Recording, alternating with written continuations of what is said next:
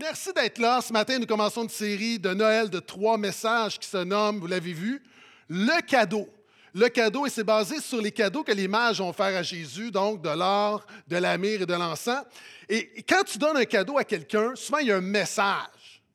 Hein, si ton mari t'offre un régime amaigrissant, il y a peut-être un message. Hein, si euh, ton épouse t'offre un livre qui se nomme Vaincre l'égoïsme, euh, si euh, tu donnes à ton patron un désodorisant, il y a un message derrière le cadeau. Et derrière les cadeaux qu'on offre à Jésus, il y a des messages. Et on l'a vu encore, de l'ordre de l'enceinte de la mire. Et aujourd'hui, le mandat qu'on va donner dans notre équipe de, prédicateurs, on, délègue, on regarde les portions bibliques, puis on regarde. Vous savez, moi, habituellement, euh, je prêche des chapitres. J'aime, c'est pas rare dans un dimanche matin, je prêche un chapitre, je prêche, je prêche des, des dizaines de versets. Ce matin, j'ai un verset. Enfin, on me demande de prêcher un mot, puis un mot de deux lettres.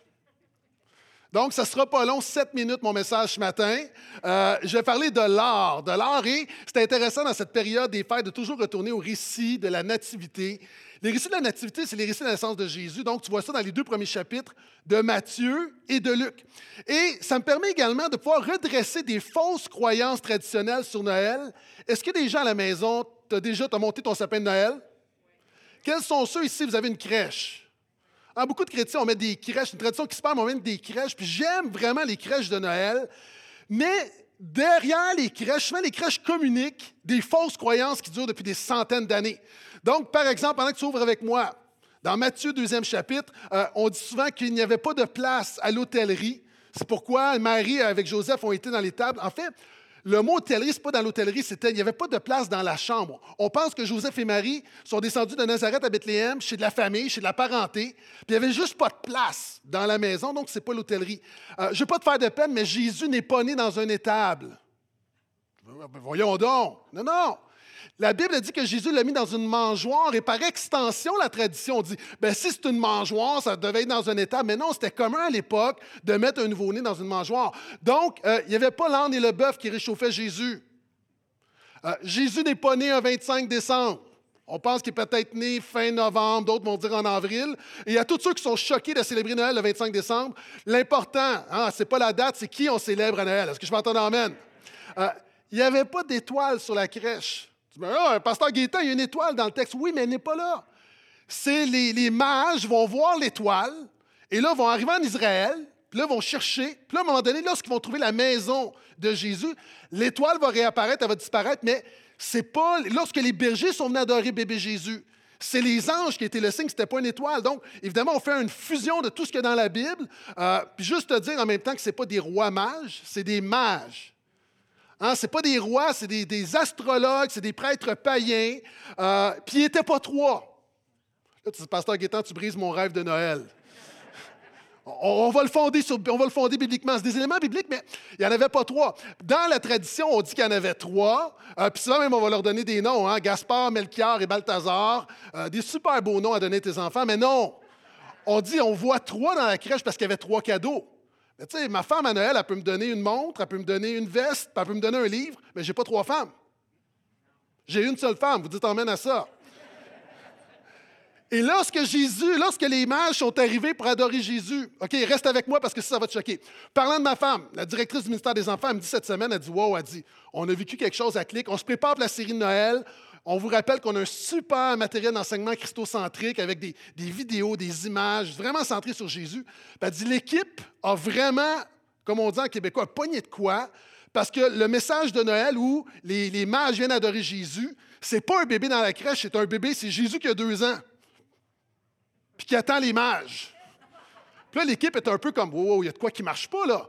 Mais en fait, c'est exact parce que lorsque Jésus est né, L'étoile est apparue, ils sont partis de l'Orient, c'est loin l'Orient, là. On pense probablement à Babylone. Donc, ça a pris des semaines, des semaines, des semaines, des semaines. Quand ils sont arrivés, ils ont été voir le roi Hérode, ils l'ont cherché. Quand ils sont arrivés, non pas à la crèche, ils sont arrivés à la maison de Jésus. Quand ils sont arrivés dans le 4,5, Jésus avait deux ans. Bonjour. Donc, ça brise un peu nos croyances traditionnelles, mais en fait, les éléments sont là. Puis si tu veux vraiment que ta crèche soit biblique, j'ai déjà dit ça à mon épouse, en fait, la crèche, c'est correct parce que c'est un condensé de plein de trucs. C'est comme quand tu écoutes un film. T'as-tu remarqué, ça se peut pas qu'il arrive tant de choses à des gens dans une vie. Bien souvent, ça dit inspiré d'une histoire vraie. Oui, ils ont pris 18 personnes, puis ils l'ont fait vivre à une personne. La crèche, c'est exactement la même chose. À tous ceux qui veulent vraiment, vraiment avoir une crèche biblique, bien, premièrement, tu vas enlever le foin de la crèche. Deuxièmement, tu vas mettre du silicone, parce que vous savez, les crèches, c'est un petit peu tout croche. Tu vas mettre ça droite comme une belle maison. Tu vas sortir les animaux de la maison. OK? Aujourd'hui, tu ne garderais pas ton cheval dans ta maison. À l'époque, c'était pareil. Ce C'était pas cool il y a 2000 ans d'avoir un âne dans ton salon. Tu le sors. Ce que tu fais, tu peux mettre bébé Jésus, mais tu ne peux pas mettre les bergers, puis tu ne peux pas mettre les mages. Les mages vont arriver deux ans plus tard. Donc, tu dois mettre les mages dans la salle de bain. OK? Puis à chaque mois, tu les avances un petit peu, puis tu en achètes une trentaine parce que c'est une caravane. Puis à juillet, là, tu peux les mettre sous le sapin, si ton sapin est encore vivant. Puis ton bébé Jésus, il faut que tu l'enlèves, il a grandi. Fait que prends un Playmobil, un pas de patrouille, quelque chose, mets-le dans la crèche. Et là, tu as une crèche biblique, quelqu'un devrait dire Alléluia. Voilà, ça me fait plaisir. OK. Maintenant, le titre de mon message ce matin, c'est L'art pour le roi des rois. On va regarder Matthieu, chapitre 2, 1 à 12. Je me concentre sur l'art, mais on va lire le texte au complet parce qu'on va prêcher là-dessus pendant les trois prochaines semaines. Voici ce que dit la parole de Dieu. Jésus était né à Bethléem. Donc, permettez-moi de commenter. Sa famille vient de Nazareth. Il y a un décret, il y a un recensement. La famille, toutes les familles doivent retourner à leur ville, à leur ville où leurs ancêtres sont nés, donc d'origine. Et ils redescendent, ils retournent à Bethléem parce qu'ils sont de la famille de David. Au temps du roi Hérode, donc on est à peu près euh, 6 avant Jésus-Christ, 4 avant Jésus-Christ dans cette période-là.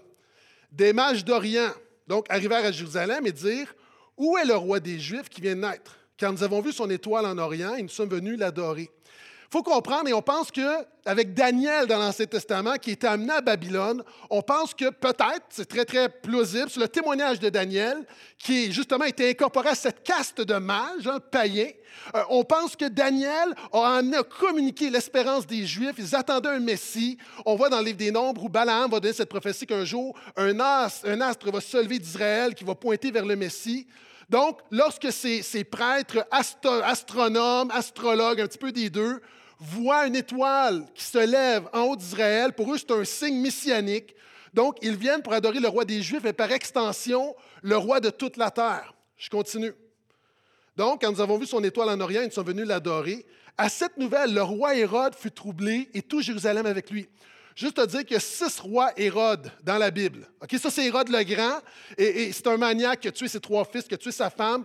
Et il est troublé parce qu'il sait qu'il n'est pas un roi légitime. Un roi légitime en Israël doit être de la lignée de David. On attendait le Messie de la lignée de David. Et lui, il est troublé parce que ce roi des Juifs, ce Messie, est une menace à son propre règne.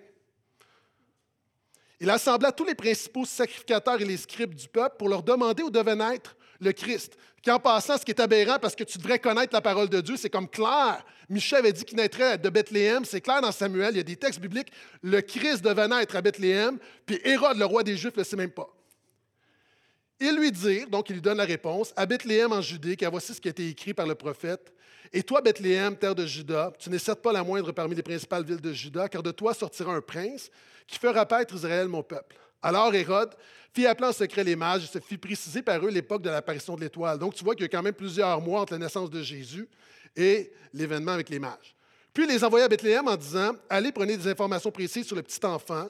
Et en passant, petit enfant, ce n'est pas le même mot que dans Luc où on a bébé. Là, on a vraiment un enfant. Donc, comme quand Jésus dit Laissez venir à moi les petits enfants, c'est le même mot en grec. Quand vous l'aurez trouvé, faites-le moi savoir afin que j'aille moi aussi l'adorer. Après avoir entendu le roi, ils partirent et voici l'étoile qu'ils avaient vue en Orient les précédait. Donc l'étoile est apparue, ils sont partis, elle est disparue. Ils demandent où est le roi des Juifs, s'informent, et lorsqu'on les dirige vers Bethléem, ils arrivent à Bethléem, mais en même temps, où est le roi des Juifs, et l'étoile va réapparaître. Donc une sorte de flashlight spirituel divine. À la vue de l'étoile, ils éprouvèrent une très grande joie. Ils entrèrent dans la maison, virent le petit enfant avec Marie, sa mère, se prosternèrent et l'adorèrent. Ils ouvrirent ensuite leur trésor et lui offrirent en présent de l'or, de l'encens et de la myrrhe. Puis, divinement avertis en songe de ne pas retourner vers Hérode, ils regagnèrent leur pays par un autre chemin. Et je veux parler de l'or pour le roi des rois. Je veux démontrer qu'encore aujourd'hui, Jésus est digne de notre adoration. Jésus mérite notre adoration parce qu'il est le roi des rois. Est-ce que tu es d'accord avec ça? Dis Amen, c'est d'accord. Et j'ai trois petits points ce matin. Je sais que vous avez le masque et je veux que personne ne s'évanouisse. Donc, la première chose, c'est que notre monde a besoin du roi. Notre monde a besoin du roi.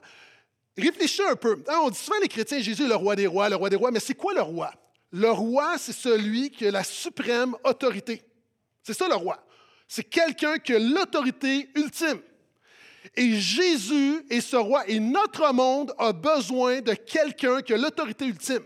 Euh, par exemple, quand tu appelles chez Bell, Vidéotron, peu importe, et que la personne avec qui tu parles, il ne veut pas régler ton problème ou n'est pas capable de régler ton problème, qu'est-ce que tu demandes?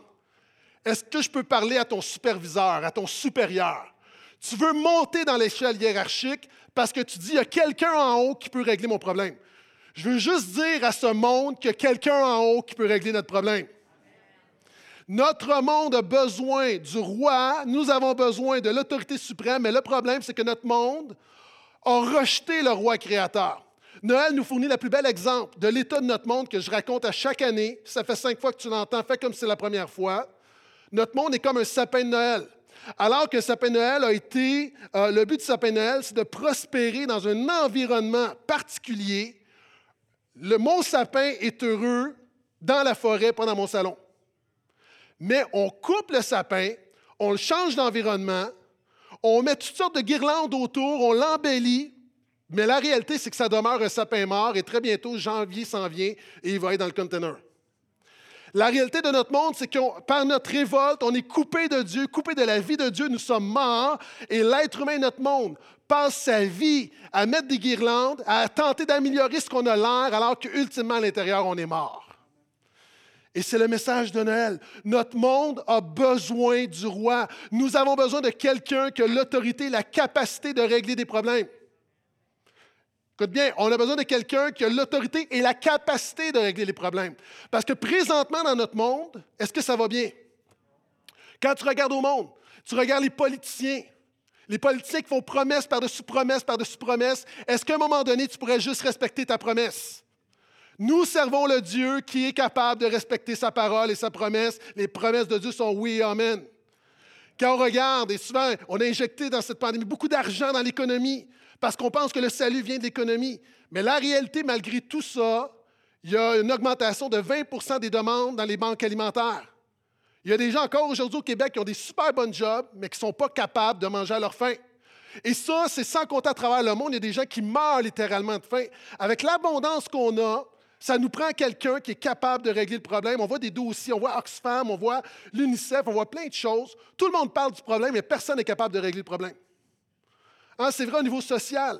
Alors, dans, cette ère, on dénonce toutes les injustices sociales sur les réseaux sociaux. C'est facile de le faire, mais le problème de l'injustice, c'est que c'est ton cœur qui est injuste. Donc, c'est facile de cibler, mais personne n'est capable d'arriver à une solution.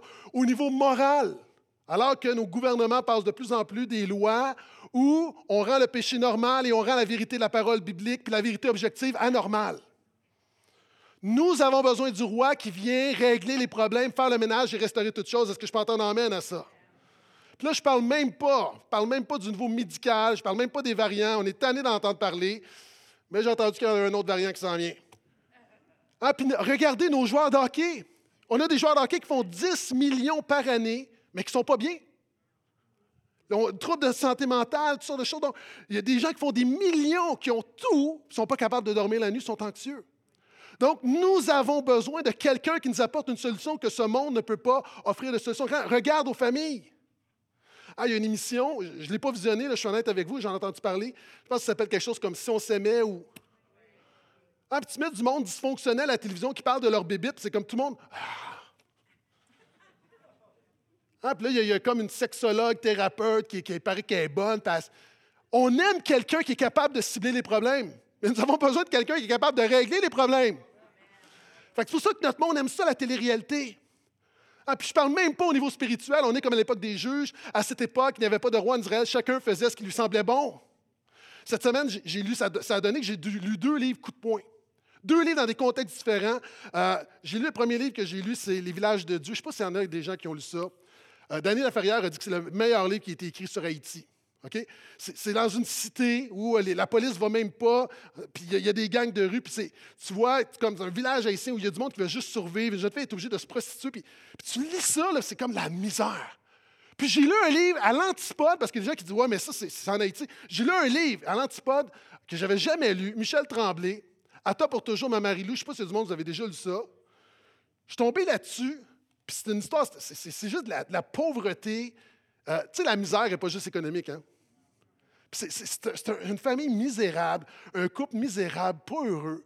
Puis l'histoire courte, là, c'est que la femme a dit à son mari Je t'aime pas, je suis pas heureuse. Puis il dit Moi, je t'aime pas non plus, je suis pas heureux. Puis les enfants, c'est un paquet de trous. Puis, puis il dit À un moment donné, j'ai juste le goût de prendre mon, mon, char, puis de foncer sur un pilier de l'autoroute métropolitaine, puis de mourir. Puis elle dit Je suis pas heureuse. Léopold, je suis pas heureuse. Puis ça se termine, puis je ne vais pas vous brûler le punch, mais je vais le faire. C'est un, livre coup de poing, là, je ne m'attendais pas à ça, ça se termine.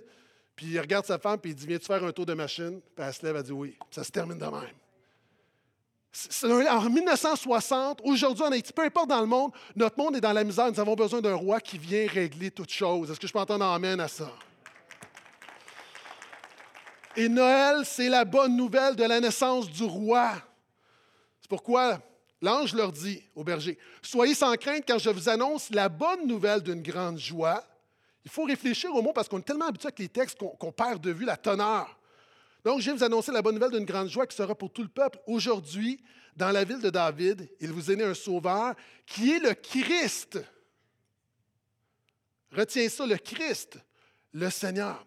Le Christ, c'est Christos en grec, qui vient de l'hébreu Messiah, qui veut dire celui qui a reçu l'onction, le roi qui a reçu l'onction. Dans l'Ancien Testament, quand on attend le Messie à venir, c'est un fils de David qui va recevoir l'onction, parce que les rois étaient loin, on versait de l'huile sur leur tête pour les mettre à part, et on l'appelle loin, O-I-N-T.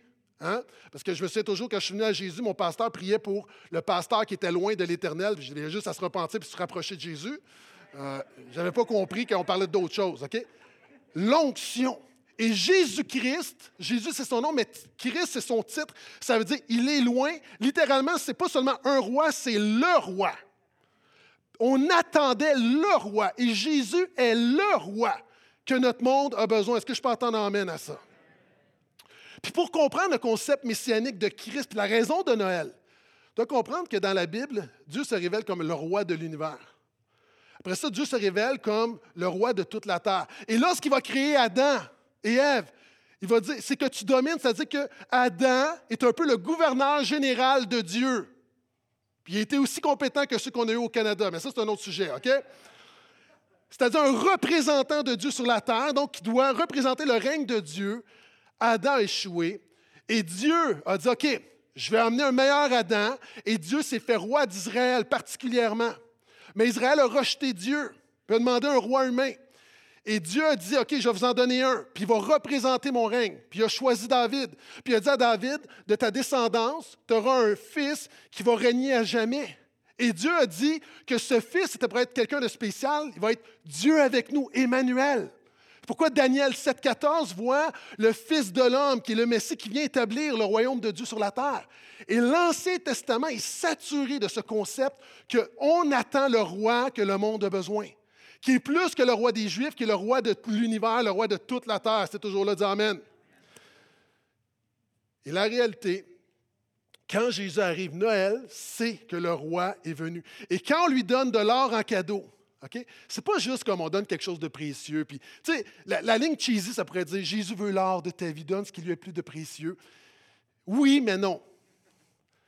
L'or, un peu comme je disais tout à l'heure, si quelqu'un te donne un désodorisant, il y a un message là-dedans. À l'inverse, de manière positive, il y a un message. Lorsqu'on donne l'or en cadeau, c'est qu'on reconnaît que Jésus n'est pas seulement le roi des Juifs, il est le roi. Hein, c'est exactement ce que la reine de Saba a fait, elle a donné de l'or à Salomon. On a un, genre de recap 2.0 pour dire que Jésus est un meilleur Salomon. Surtout ce texte-là accompli, Isaïe 61 à 5, qui dit qu'un jour de l'Orient viendra des gens de toutes les nations qui vont donner de, de l'or et de l'encens à Jésus. Donc, ils accomplissent. En fait, ce qu'ils sont en train de dire, c'est que Jésus est le plus grand des plus grands. En anglais, il y a une expression qu'on appelle GOAT. GOAT, c'est un acronyme qui veut dire The Greatest of All Time. Moi, j'aime les listes. Puis là, on, se pose des questions. C'est qui, par exemple, la plus grande chanteuse de tous les temps? Là, on ne va pas chicaner là-dessus. Là. Mais as-tu remarqué dans les émissions, en tout cas, les, rares fois j'ai écouté des émissions de, des émissions de, chant où tu as des concours, puis que ce soit American Idol, que ce soit la, voix ou peu importe, là, un des conseils qu'on donne toujours aux jeunes filles, il y a trois chanteuses. Il ne faut pas que tu chantes une tune de ces trois chanteuses. OK, fais pas ça, tu vas te faire mal. Tu ne peux pas faire du Céline Dion, tu ne peux pas faire du Mariah Carey, puis tu ne peux pas faire du Whitney Houston. Parce que tu vas juste être moins bonne. Toutes les jeunes filles que je brise votre rêve présentement, là, non, non, c'est correct, tu es bonne.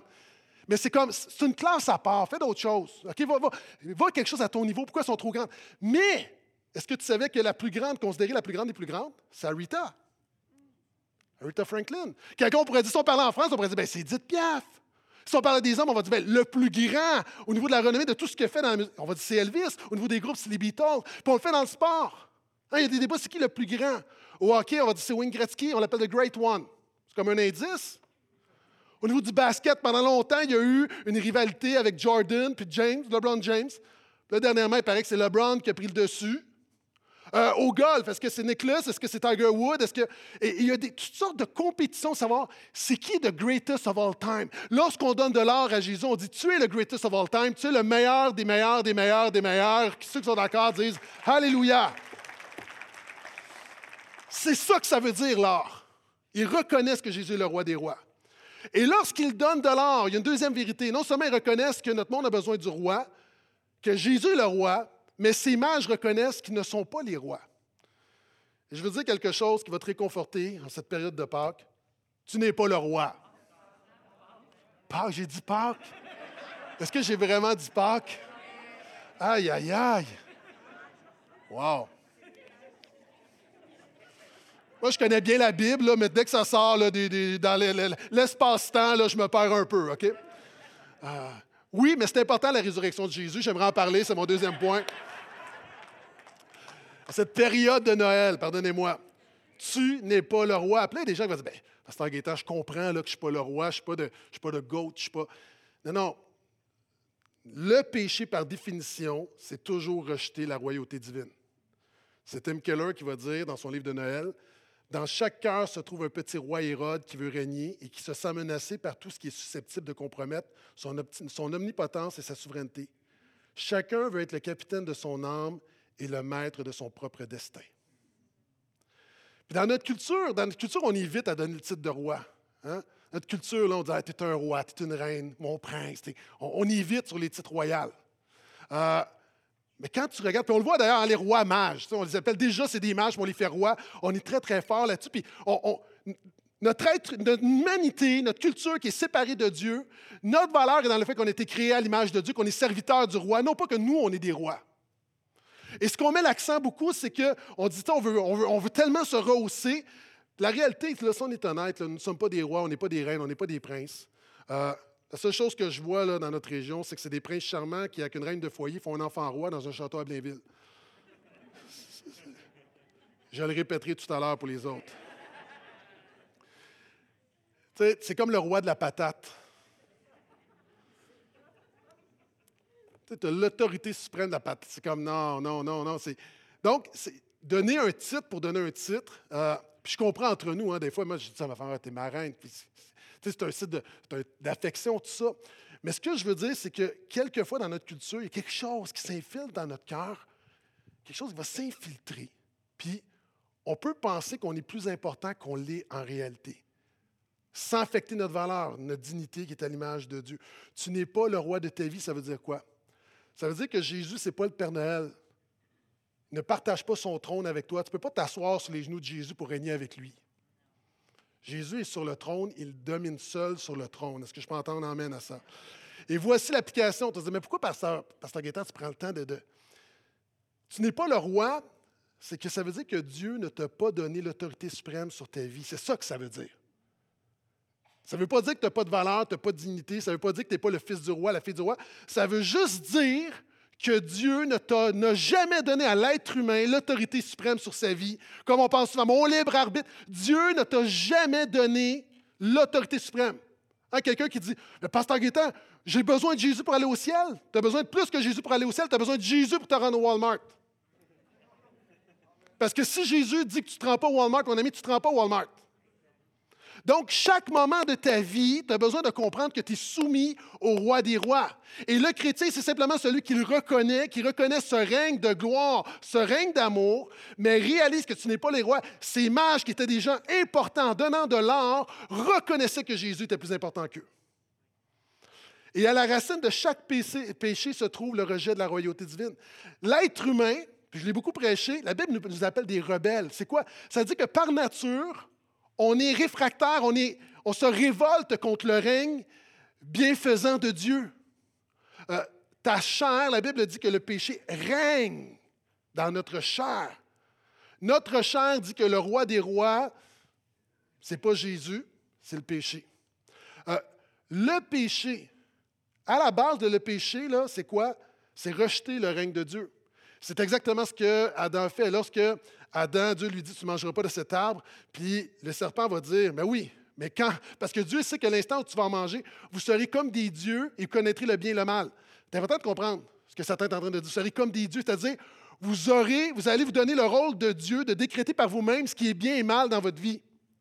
Ça, c'est l'image des chrétiens qui rejettent la parole de Dieu ou qui font le contraire de la parole de Dieu en disant, oui, mais moi, je sais ce qui est bien pour moi. Quand tu fais ça, tu déclares que Jésus n'est pas le roi.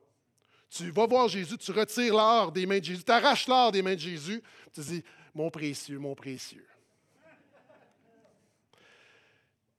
Continuellement dans nos vies, la vie chrétienne est une bataille pour dire, Seigneur, dans ta grâce, que tu restes sur le trône de ma vie parce qu'on veut toujours, toujours, toujours reprendre ce qu'on croit qui nous revient. Lorsqu'on ne prie pas, c'est qu'on remet en question la royauté de Dieu.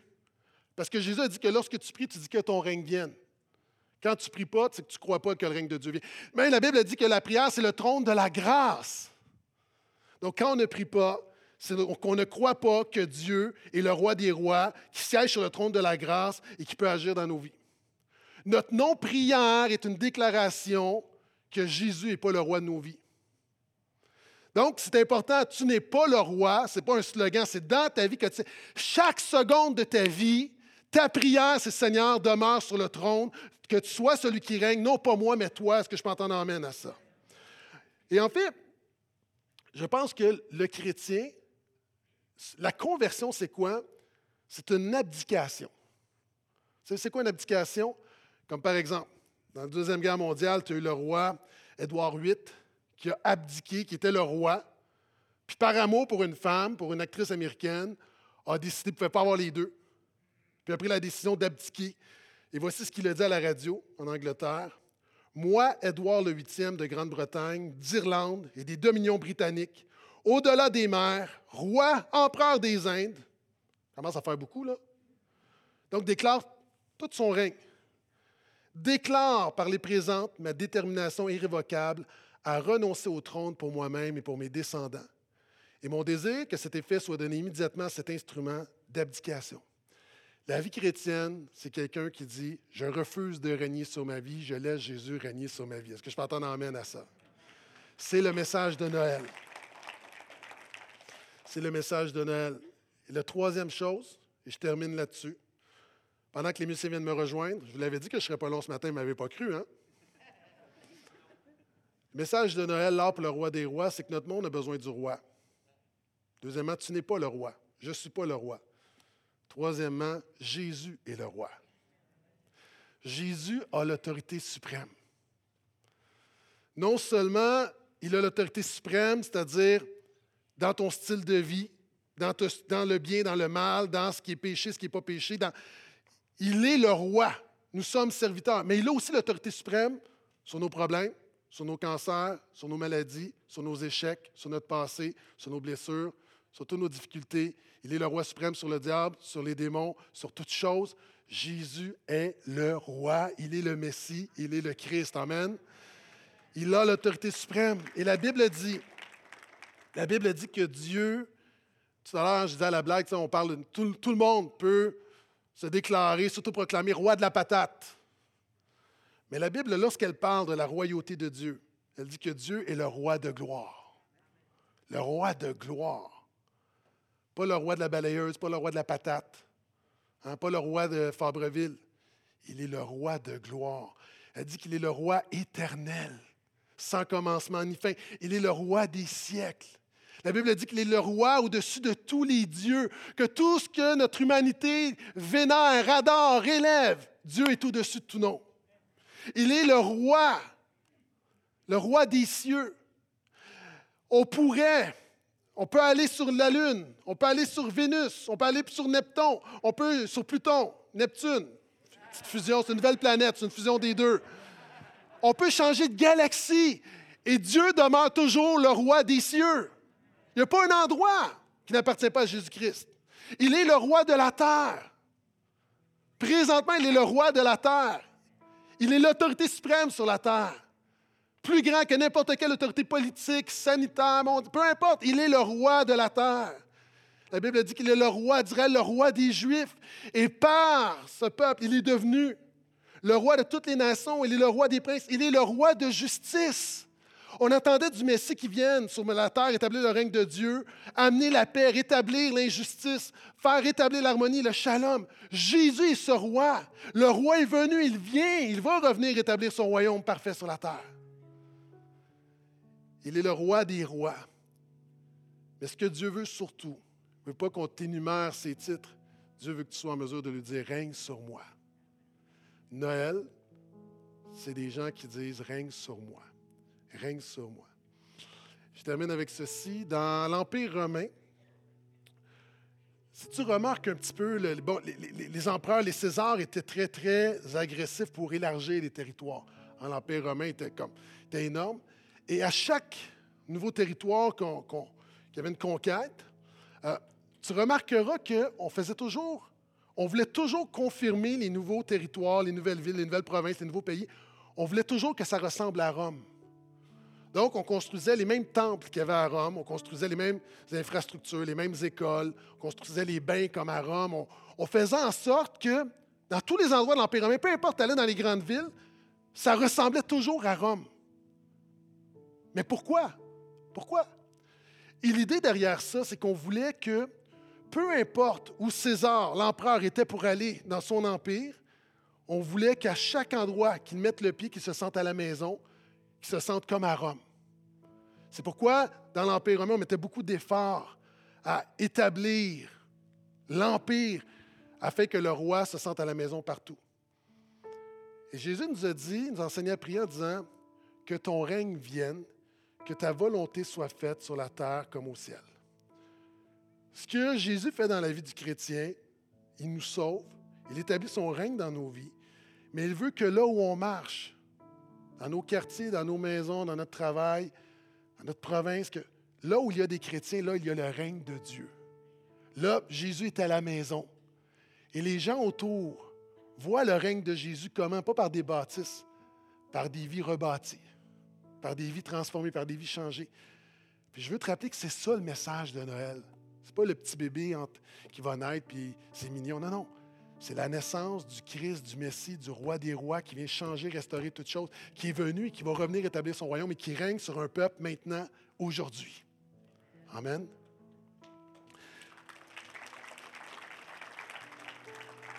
Et à toi qui qui est ici, est-ce que Jésus règne sur toi? Est-ce que Jésus règne sur toi? Jésus a dit que si vous ne naissez pas de nouveau, vous ne pouvez pas voir le règne de Dieu en hébreu et en grec, le mot pour royaume, c'est le mot pour règne, c'est le règne de Dieu. Le royaume de Dieu, quand tu vois par exemple dans le Nouveau Testament, c'est jamais géographique, c'est toujours, c'est le règne de Dieu. Le royaume de Dieu est toujours rattaché à la personne de Jésus. Quand tu vois le mot royaume dans la Bible, pense toujours Jésus le roi. Toujours, toujours, toujours, toujours. C'est jamais quelque chose d'intangible, c'est toujours le règne personnel de Jésus dans la vie d'hommes et de femmes. C'est pourquoi Jésus a dit, lorsqu'il commence son premier message, c'était Le royaume de Dieu est proche. Après ça, Jésus dit Repentez-vous et entrez dans le royaume. Et à cette période de Noël, je prie que Dieu nous donne la grâce, justement, de laisser Jésus régner dans nos vies et que nous, on puisse, par nos actions, par nos paroles, par le bien, représenter Jésus et faire en sorte que là où on est un petit peu partout, que les gens voient le règne de bonté, le règne de gloire, le règne d'amour de Jésus-Christ. Est-ce que je peux entendre un dernier Amen? Levons-nous.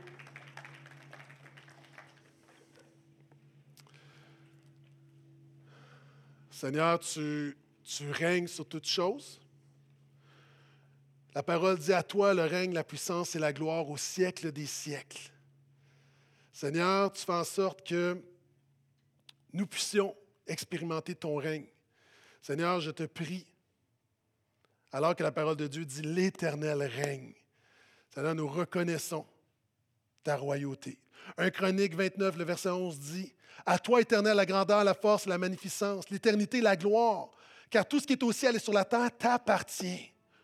À toi, Éternel, le règne, car tu t'élèves souverainement au-dessus de tout. Seigneur, merci parce que le roi est venu, le Messie est venu, le Christ est venu. Merci pour ce condensé de l'œuvre de Jésus, de la bonne nouvelle de la grâce, de cette bonne nouvelle d'une grande joie qui sera pour tout le peuple aujourd'hui. Dans la ville de David, vous avez un sauveur. Merci Jésus d'être notre sauveur, qui est le Christ et non seulement le sauveur, tu es le roi, tu règnes. Non seulement tu es venu nous arracher de l'enfer, tu es venu, tu es notre sauveur, mais tu es venu te révéler comme étant le, roi, le Christ qui veut régner dans des vies. Tu n'es pas venu seulement nous arracher de l'enfer et vaincre le péché, tu es venu établir ton royaume dans nos vies, qui est l'espérance que tu viens établir ton royaume sur toutes choses, qui est le Christ, qui est le Seigneur. Seigneur, en terminant, je prie, comme Jésus nous enseignait à prier, notre Père qui es aux cieux, ton nom soit sanctifié, c'est-à-dire que ton nom est à part, ton nom est saint, ton nom est spécial, ton nom est digne de révérence, ton nom est pur, ton nom est au-dessus de tout nom. Que ton nom soit sanctifié, que ton règne vienne sur la terre comme au ciel. Alors que ton règne est parfaitement établi dans les cieux.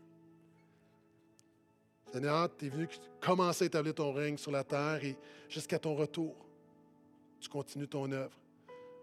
Merci. Merci pour chacun d'entre nous qui, qui avons fait de Jésus non seulement notre Sauveur, notre Seigneur, mais notre, notre Christ, notre Roi. Garde-nous de dire que Jésus est le roi des rois. Garde-nous de dire Amen, que Jésus est le roi des rois. Mais nous te disons, règne sur moi. Règne sur moi.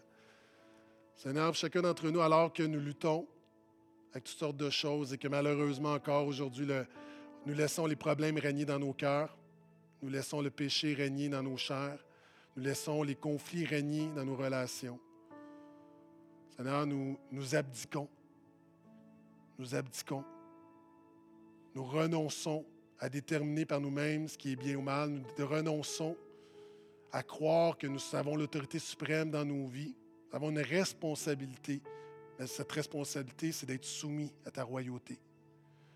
Nous abdiquons dans nos vies. Seigneur, nous prions que ton règne vienne dans nos cœurs, que ton règne vienne dans cette saison de Noël dans nos maisons, nos maisons qui sont séparées, déchirées, que le règne de Jésus vienne unir toutes choses.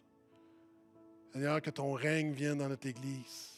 Merci pour l'unité de ton Église, mais nous voulons plus de ton règne, plus du roi Jésus parmi nous. Que ton règne vienne au Québec, une société qui, a désespérément besoin du roi, qui a connu tellement de religions, mais qui connaît tellement pas Jésus. Seigneur, viens, que ton règne vienne sur le Canada, que ton règne vienne dans notre monde, que ce que nous voyons et goûtons, Seigneur, qu'une multitude, que des millions et des millions et des millions peuvent venir à la connaissance de ton règne de bonté, d'amour, de gloire, de, fidélité.